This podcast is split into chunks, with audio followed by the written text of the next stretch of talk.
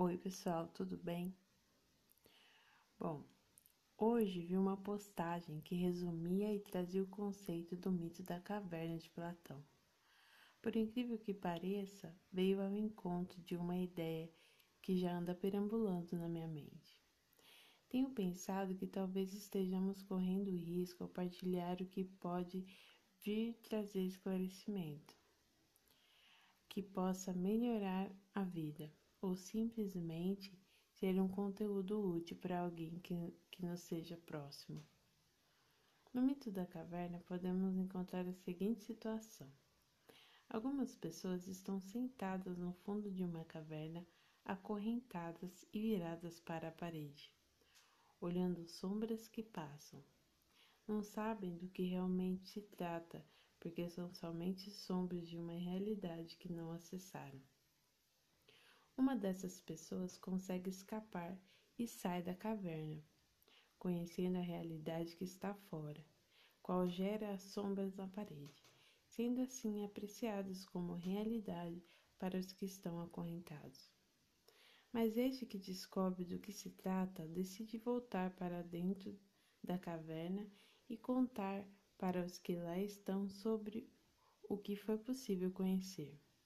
Quando assim o faz, acaba sendo mal interpretado e assassinado. A intenção do texto é mostrar que trazer a luz para as pessoas pode nos custar perda. Seja perder nossa vida, nosso encorajamento, nossa esperança, nossa alegria ao sermos menosprezados ou desvalorizados em nossa intenção de esclarecer, orientar, contribuir.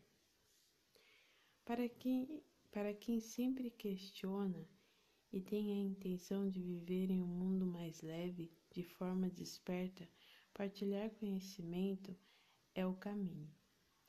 Porque conhecer é estar atento no caminho, nas expressões da vida e estabelecer conteúdo para compreender o que acontece, seja no mundo interno ou externo. Contudo, questionar mesmo se não tem a pretensão de, de se instruir, não tira a potência de uma instrução que pode mudar vidas.